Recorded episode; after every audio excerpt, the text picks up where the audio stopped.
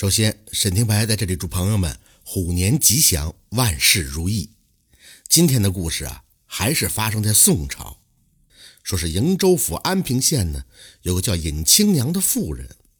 这青娘十八岁那年呢，嫁给了木匠告五郎为妻。夫妻俩婚后也是十分的恩爱。到了第二年，尹青娘就生下了一对龙凤胎。告五郎为儿女分别取名为告金童和告玉女。这五郎夫妇平日啊为人忠厚，人缘极好。朋友们得知告家添了一对龙凤胎，纷纷送来了红鸡蛋表示庆贺。告五郎也摆了两天的酒席，宴请乡邻们，场面是十分的热闹。临县呀有个大财主要建新房，知道告五郎的手艺以后，就托人过来请他。五郎见的财主给他报酬不菲，等着两个孩子满月之后，便带几个同乡到临县做工去了。大概啊，过了有一个月的时间，尹青娘算着丈夫也该回来了，但是等来的却是丈夫的噩耗。当时众人齐力上梁的时候，绳索突然就断了。有一个年轻的后生叫桑奎，刚好从梁下经过，那高五郎顾不得这些。一把把桑奎推倒在一边，自己则被大梁当场砸死了。新房尚未建成，便死了人，财主也感觉到晦气。但是财主出于人道主义呢，拿出了一百两银子作为补偿，然后又另请了一帮工匠继续施工。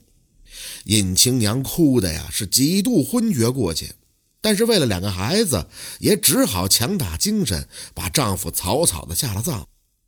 那桑奎本是一个孤儿，寄宿在城隍庙当中。告五郎见他可怜，平日做工时呢，也都带着他，让他呀做些打杂的活，最起码不至于饿死冻死。桑奎跪在告五郎的坟前，是泣不成声，嘴里喃喃地说着：“五哥呀，你为何救我？我多么希望这死的人是我呀！我一无长处，最后连累你也丢了性命，不如让我死了吧。”尹青娘在一旁语重心长地劝他：“桑奎啊，不必自责，人各有命，哪怕梁下不是你，而是别人，五郎也会出手相救的。因为他是领班，他有责任保护好你们的安危呀。倘若你如此自暴自弃，作践自己的话，那五郎就真白死了。九泉之下，岂不是让他寒心吗？”听到尹青娘如此一说，桑奎心中是愈加的感动，泪流不止的说道：“嫂子，我一定努力活成个人样，不辜负你和告五哥的大恩大德。”桑奎给尹青娘磕了三个头，便头也不回的走了。自那以后，人们再也没见过这个桑奎，至于他是死是生，也无人知晓。尹青娘啊，独自带着两个孩子过活。当时呢，边疆战争不断，城内的物价飞涨，加上每年需要上缴巨额的赋税，尹青娘的日子过得可谓是苦不堪言。更让青娘痛苦的是，她那儿子告金童自幼便体弱多病，几年下来便请名医，花光了尹青娘所有的积蓄。如果再这样下去，只怕青娘一家三口啊，早晚就得冻饿而死。当地呢有个屠夫名叫郑冠希，有点家财。这郑冠希眼馋尹青娘的美貌，便托人过来提亲。尹青娘不忍心两个孩子吃苦受罪，也就有意答应这桩婚事。谁知道那媒人却说道：“郑大官人说了，这门婚事能成的话，你可以带着女儿过门，你那病秧子儿子可不要，那可是个无底洞。”尹青娘听了以后勃然大怒。把媒人给轰了出去。这两个孩子是他的心头肉啊，他一个都不能割舍。等晚上吃饭的时候，尹青娘不见儿子回来，以为他在邻居家玩呢。可当他在邻居家找了一圈以后，依然不见儿子踪影，这才感觉事情不妙。听到告金童丢了，乡亲们赶紧帮着找。众人是举着火把，把这村里村外找了个遍，依然不见金童的身影。在那个年代。兵荒马乱，孩子被拐跑卖掉也是常有的事儿。这乡亲们就劝他呀，往好处想，必定还有一个女儿需要照顾呢。尹青娘是自责不已。到了第二天清晨，带着女儿告玉女来到了丈夫坟前上坟。尹青娘是悲痛不已的哭道：“我到底造了什么孽？上天对我如此的残忍，不但夺走了我的丈夫，如今又夺走了我的儿子。”正在这时，七岁的女儿忽然指着旁边的草地大喊：“爹爹，爹爹！”尹青娘突然一下愣住了，顺着女儿手指的方向，看见旁边草地上有一条青蛇，正目不转睛地看着二人。尹青娘疑惑地说道：“哎呀，那不是一条青蛇吗？哪有你爹爹呀？”高玉女稚嫩地说着：“他穿着一身麻布衣，胸前还有一块补丁，他让我们跟他走，你难道看不到吗？”尹青娘此时惊讶地张大嘴巴。丈夫去世的时候，女儿才不到三个月，自然不会记得他们父亲的样子。但眼前女儿描述的男子，正和自己的亡夫一般无二。告五郎素来节俭，那块胸前的补丁还是自己给缝上的，莫非真的是丈夫显灵了？此时，那青蛇朝远处划去，告玉女也追了过去，嘴里还说道：“娘，爹让我们跟着他。”尹青娘顾不得那么多了，也赶紧追了过去。最后，青蛇消失在一片草丛之中。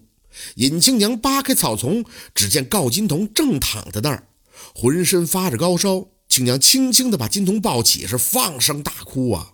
这告金童也缓缓地睁开了眼睛，低声说道：“娘啊，是不是我拖累你们了？我想去陪父亲了，这样你和妹妹玉女就能过上好日子了。”青娘搂着两个孩子，泪眼婆娑地说：“我的好孩子呀，咱们娘仨今生今世再也不要分开呀！”青娘抱着两个孩子回家，又给郜金童喝了不少的热汤，这郜金童的精神呀也才好了一些。到了夏季的时候，当地突然就遭遇了暴雨，大雨一连下了整整一个月，河平坑满，地里的庄稼也全都被淹没了。等到大水退去之后，颗粒无收，而且又闹起了瘟疫。青阳只好带着两个孩子，随着百姓一起外出逃难。后来啊，尹青娘不知道走了多久，来到了一个名叫十里镇的地方，实在是饿得难受，最后昏倒在路旁。两个孩子趴在旁边，是放声的痛哭。可就在这时，有两个地痞见尹青娘美貌。就想将尹青娘拖走，行那苟且之事。金童玉女在旁边是哭喊着制止。说巧不巧的，一个军官骑着高头大马，带着几个士兵，正好从旁边经过。那军官在马上厉声呵斥：“你们做什么？”两个地痞被吓得不轻。此时，金童跪在地上哭道：“大老爷，我们娘饿冻昏倒了，这两个坏人企图非礼我娘。”那军官勃然大怒。竟有如此刁民，棍责二十，以示警戒。说罢，几个士兵过来，就把他地痞棒打了一顿。等那军官下了马，走到妇人跟前，不禁就大吃了一惊，当即把这妇人和两个孩子请回了府中。